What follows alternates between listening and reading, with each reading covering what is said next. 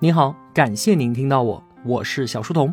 我的节目首发平台是在小书童频道微信公众号，小是知晓的小，在公众号里回复陪伴，可以添加我的个人微信。小书童将常年相伴在您左右。我们正在解读《拆掉思维里的墙》，作者古典。我们每个人啊，都希望自己的每一天过得快乐幸福，远离那些不开心，远离那些令人沮丧的事情。但是啊，我们有没有想过，是什么在主导着我们自己的开心与否呢？是生活，是正在发生的事情，还是我们遇到的那些人呢？节目开篇啊，分享古典讲的两个故事。第一个呢，是他有一天晚上坐飞机，十二点钟了才飞回北京，大雪天的打到一辆出租车，一上车啊，司机师傅就问他说：“去哪儿？”中关村。师傅很开心，说：“中关村还行啊，昨天我大半夜的排队二十多分钟才拉到一个火，结果上来人家去望京，给我郁闷的。我没去过北京啊，也不知道望京在哪里，但是听这个意思呢，应该离得很近。”古典就说啊：“那如果我要去南五环，你还不得高兴死啊？那可不是嘛。”古典笑着说：“你身上是不是有两个按钮，一个开心的，一个郁闷的？”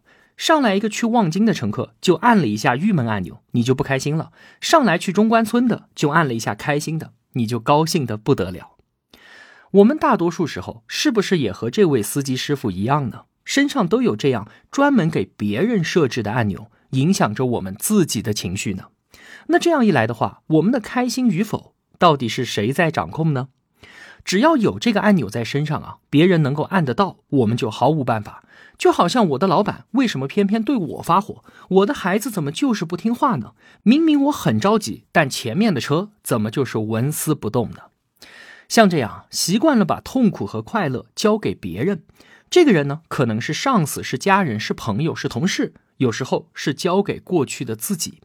古典把这样的人称之为受害者。再来看第二个故事啊。话说有一位禅师，他很喜欢养兰花。一次啊，他要外出去云游了，就把兰花交给自己的徒弟照料。徒弟知道这可是师傅的心爱之物啊，也是小心呵护。可是就在禅师回来的前一天，徒弟失手把兰花摔在了地上。徒弟很担心，说：“师傅回来，这还不得责罚我？”但是禅师回来之后呢，既没有生气，也没有惩罚。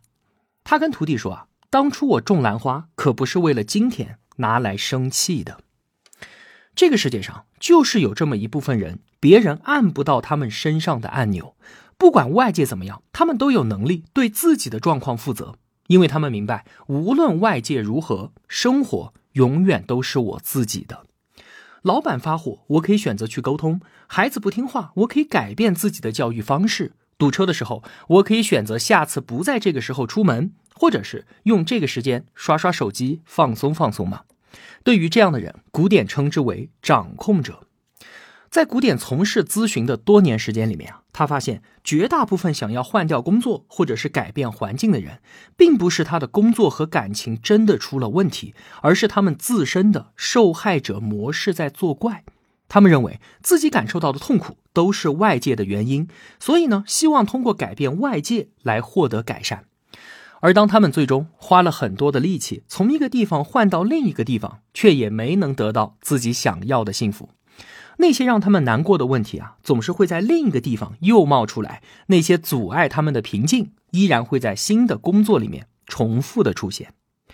其实啊，他们真正需要的是拆掉自己内心的痛苦按钮，成为一个掌控自我的人。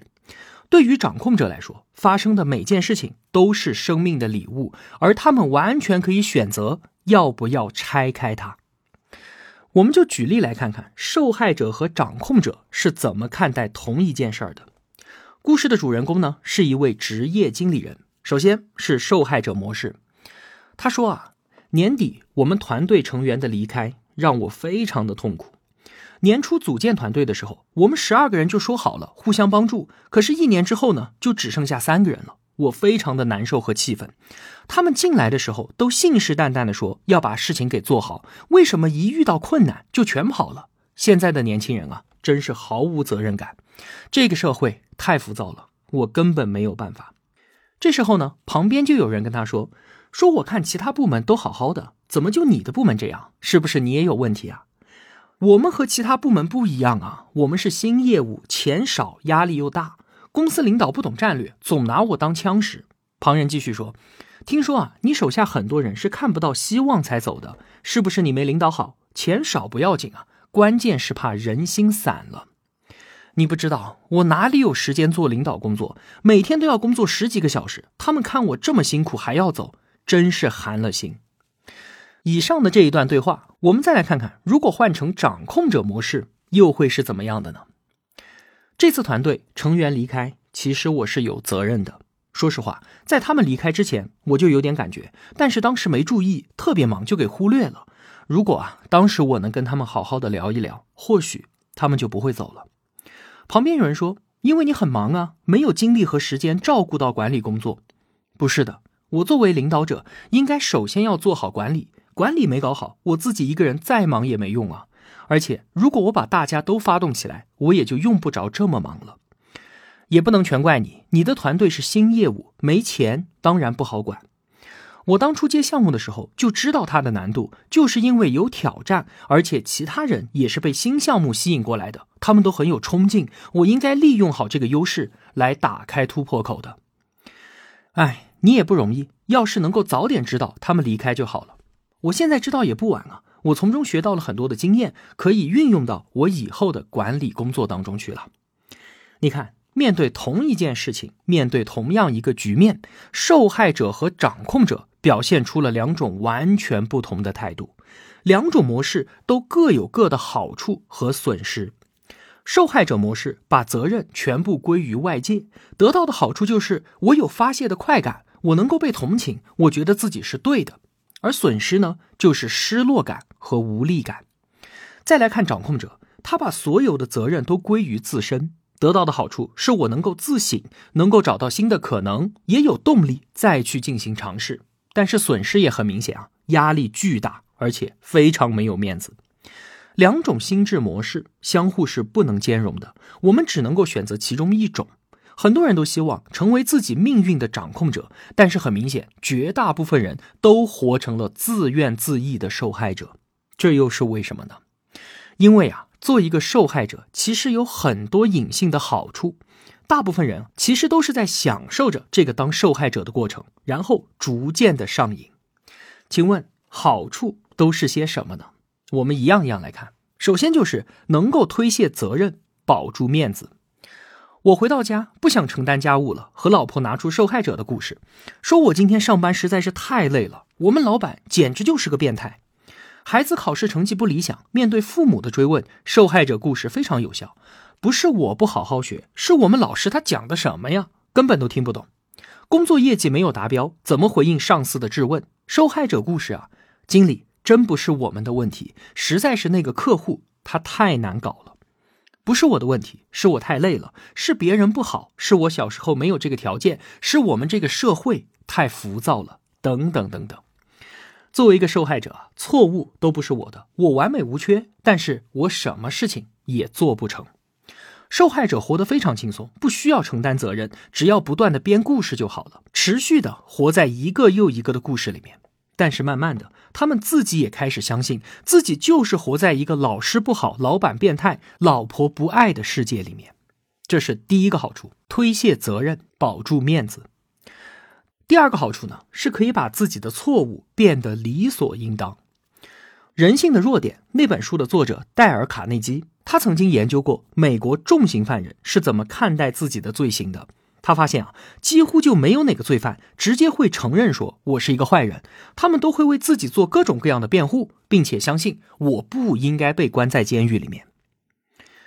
一个实施团伙抢劫、杀了二十八个人、重伤二十二人的杀人犯，他说啊，以前我做那些事情确实错了，但是我没有办法，因为我要生存。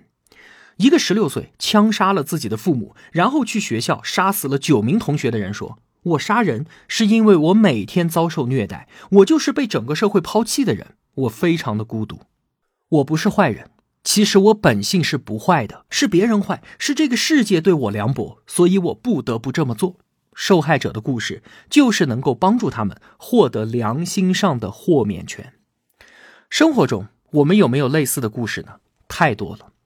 我买过明明知道是别人偷的自行车，因为我自己的车也曾经被别人偷过。我在感情上伤害过别人，因为我曾经也是被爱情伤害过的。我会对无辜的人发脾气，因为我也受气了。当时谁来哄我？我在职场里面为难过别人，甚至是做过让我自己觉得恶心的事情，因为我也遭遇过。为了生存，没有办法，真的没办法吗？真的吗？第三个好处。受害者更容易获得理解、同情和帮助。比方说啊，有的女生她很早就知道，如果假装无助就可以获得男生的帮忙。她会被告知，女人就要装傻，别太能干了。男生不太喜欢强势的女生。有不少人就以精神乞丐为生，他们为了获得帮助，最好的办法就是卖惨哭穷，到处诉说自己的伤心往事和悲惨经历，然后呢，找一个好心人的群体待着。就靠卖惨获得感情和物质上的支持，可是呢，越是卖惨，自己就越是无能和软弱。终于有一天，他完全进入自己编写的剧本，无休止的寻求关爱，表现的如同弃婴一样，抑郁、酗酒。当他把身边的人都搞得身心俱疲，不再支持他的时候，他会痛斥一句：“整个世界都抛弃了我。”第四个好处，通过伤害自己来绑架他人。有一个很著名的自我伤害、绑架别人的故事，言情小说家琼瑶阿姨，同学们都知道吧？当年她的处女作《窗外》发表之后啊，大获好评，并且被搬上了大荧幕。而她的父母去到电影院看完了之后啊，母亲对琼瑶狂叫着说：“为什么我会有你这样的女儿？你写书骂父母还不够，还要拍成电影？你这么有本事，怎么不把我给杀了？”琼瑶跪在母亲面前，是泪如雨下。之后啊，母亲就用自虐来折磨和鞭挞琼瑶的良心。她开始绝食，绝到第四天，琼瑶从一大早就双手捧着碗跪在母亲床边，哀求她吃点东西。但是母亲闭着眼睛，一句话都不说。到了第五天，琼瑶的小儿子也跑来跪在外婆面前说：“奶奶，你不要生妈妈的气了，我端牛奶给你喝。奶奶不吃东西，妈妈也不吃，大家都不吃，我也不敢吃。”所有人都跪了下来，场面十分的凄惨。母亲终于一边掉眼泪，一边喝了孙子捧着的牛奶。你看，受害者母亲插了自己一刀，然后要求女儿为这一刀负责。可怕的是，孙子也很快就学会了这一招。奶奶你不吃，我也不吃。遇到了这样的晚辈，也只好见好就收了。但是啊，受害者的心智模式就这样传递了下去，通过自我伤害绑架爱自己的人是那么的好用。所以，这样的场面不断的上演，什么一哭二闹三上吊，什么绝食自杀，什么今晚不回家，等等，都是些经典桥段了。说了以上这些啊，我们看到受害者模式竟然有那么多的好处：推卸责任、安心的做坏事儿、获得同情和帮助、保住面子、绑架他人。正是由于好处那么多，才有那么多的人始终愿意当一个受害者。没有人想当命运的奴隶。除非当奴隶能够带来足够多的好处，当生活没有压力的时候啊，我们都希望能够掌控自我。可是，一旦遇到问题呢，受害者模式它就启动了，能够帮助我们短暂的逃离痛苦，但是代价就是损失自省和自控的能力，以及未来更多的可能性。最可怕的是啊，受害者失去了对于自己人生的掌控，因为他们把自己的快乐与否、成功与否，全全部部。都交给了外界。我们再来看一个叫做丽丽的女孩，她在职场的故事对我们来说很有借鉴意义。丽丽呢，她从事着行政管理的工作很多年了，但是她觉得自己不太适合干这个，想去搞人力资源。他在一家大公司里面，所以呢，在公司内部调换岗位是最好的选择。可是啊，在努力了一段时间之后，没有任何的进展。为什么呢？丽丽在得到自己部门领导的同意之后，就开始向人力资源部递申请了。但是对方的主管海伦一直没同意。丽丽每周都给这个海伦发邮件，但是得到的都是一些套话式的拒绝。一般人到这里基本也就停止了，因为这就是公司制度的问题啊！人家又不要我，我还能怎么办呢？公司可以掌控吗？老板可以掌控吗？并不能。我们唯一能够掌控的只有我们自己。作为妻子，没法让老公不抽烟，但是可以选择心平气和的沟通这件事儿。我们不能够掌控股票的涨跌，但是可以掌控自己的心情，同时学会下一次规避同样的风险。我们不能够掌控命运，但是可以掌控自己识别和抓住机会的能力。而在丽丽的故事当中，她没有办法掌控公司的制度和对方部门主管的意见，但是她可以让自己变成对方需要的人。一天早上，丽丽就给主管海伦发了一封邮件。告诉他说我已经开始报名学习人力资源师的培训了。海伦礼节性的回复了一句“加油”。两周之后，丽丽给海伦发了自己学习的感想和一篇专业文章，并且咨询海伦能不能够向他请教。从此开始啊，每周丽丽都会给海伦发关于人力资源管理最近的见解和思考。海伦从邮件当中也知道了丽丽参加了人力资源的聚会，正在阅读相关的书籍，还在帮助北大的一个教授做研究，之后考取了人力资源证书等等等等。四个月之后，丽丽发出了最后一封邮件，她说：“谢谢您的支持，某某公司希望我过去做人力资源管理，这是我一直以来的梦想。”希望我们今后能够保持联系。十五分钟之后，海伦就来到了丽丽的工位面前，并且说出了那一句他期待已久的话：“你有兴趣在我们公司做人力资源吗？”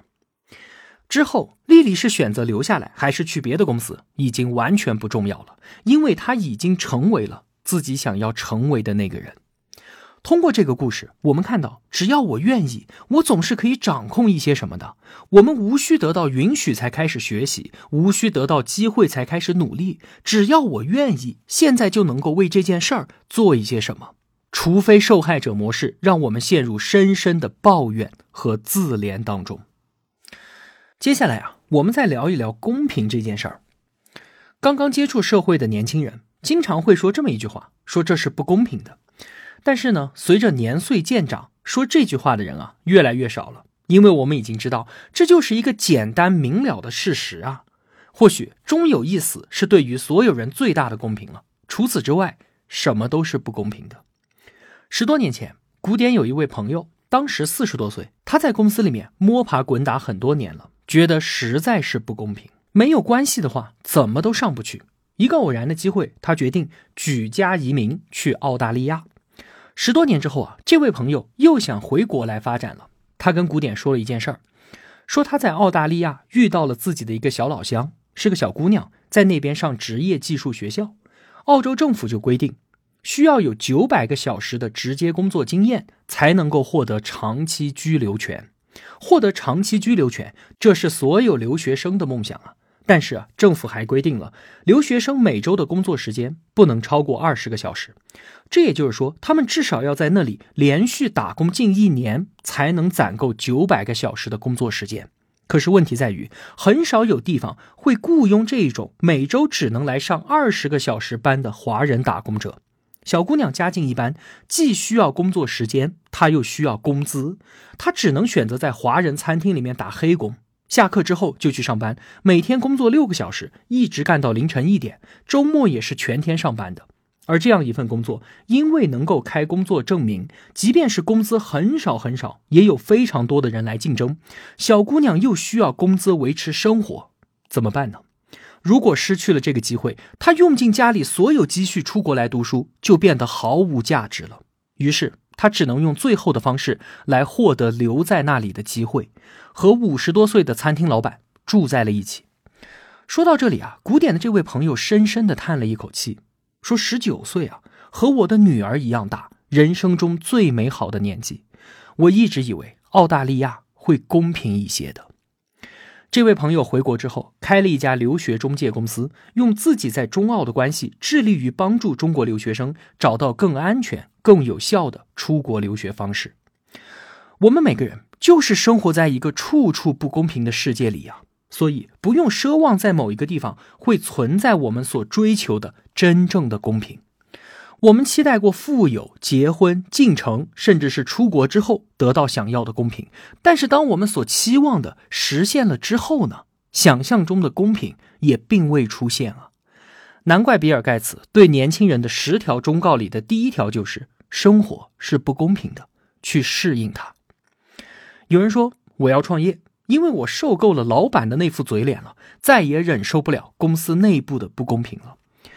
但是，如果你真的创业了，你马上就会知道自己不仅要看所有政府部门的脸色，甚至还要看所有员工的脸色。而且，就算企业做得再大，企业和政府之间永远也是不对等的。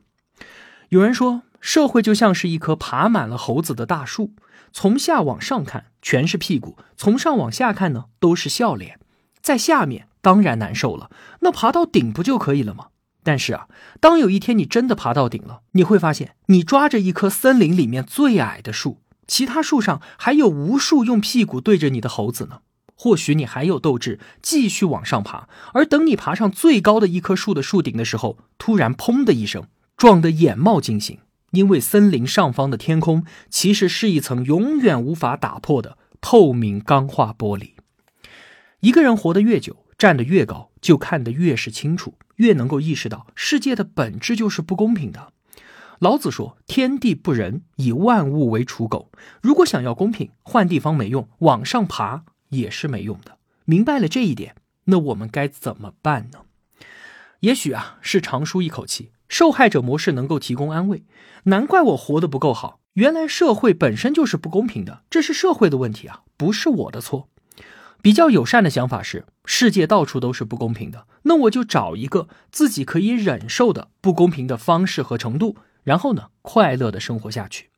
而最有建设性的想法是，世界不公平，那我应该找到那个能让我改变的不公平，然后用我自己的方式去影响别人。这样一来，会不会让这个世界变得更好一点呢？不公平就是一个契机，是生命提供给我们让自己和世界变得更好的机会。举个例子，我们来看看美国有多么不公平。二十世纪四十年代的美国，教育资源严重不足。当时的常青藤盟校就是豪门的私人俱乐部，各大高校一直都是以特殊的标准录取一些豪门子弟，他们光明正大的就拿走了另外一些同样优秀的普通人家孩子的教育机会。面对这样的情况，普通人能做什么呢？抱怨吗？愤恨吗？有一个叫做卡普兰的人，一九三九年，他二十岁，以优等生的身份毕业于纽约城市大学。随后，他连续申请了五所医学院，全部都被拒绝了。为什么？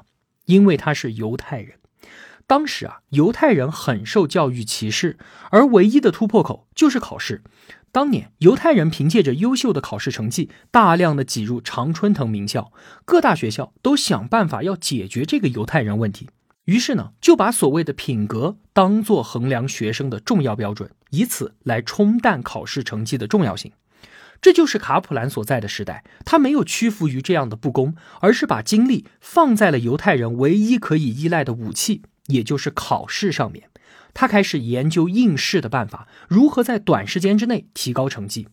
当越来越多的参加卡普兰培训的学生取得了好成绩之后，联邦行业委员会坐不住了，他们决心对于卡普兰展开调查，以证明他是在搞虚假宣传。可调查的结果是，培训确实是有效的提高了考试成绩。这次调查竟然成为了卡普兰培训的一次全国性的广告。从此啊，他的事业一发不可收拾。他一生都致力于让更多没有特殊背景的孩子能够通过考试获得本该属于自己的教育机会。现在，美国大学的录取办公室已经开始警醒富人的经济优势了。当年作为排挤犹太人的品格评价，如今呢被用来照顾弱势阶层的子弟。穷孩子因为显示了克服生活当中挑战这样的品格而获得加分。总的来说，平民子弟的出头机会是增加了。卡普兰他所引发的考试革命被称为教育民主运动。它改变了美国对于人才的选拔机制，因此被称为美国应试教育之父。不公平就好像是空气，充斥着世界的每一个角落，没有办法逃避。面对不公平，无聊的人冷嘲，懦弱的人抱怨，聪明的人跟随，清高的人躲避，而勇敢又有智慧的人呢？他们在尝试着用自己的方式，尽可能的去改变它。虽然这样很难，但是值得。好了，今天就聊这么多了。拆掉思维里的墙这本书，同学们可以在音频旁边的链接直接购买到。如果我有帮助到您，也希望您愿意帮助我。我用跨越山海的一路相伴，希望得到您用金钱的称赞。小店里上了新的商品，愿生活中所有的美好都不被辜负。小店期待您的光临。我是小书童，我在小书童频道与您不见不散。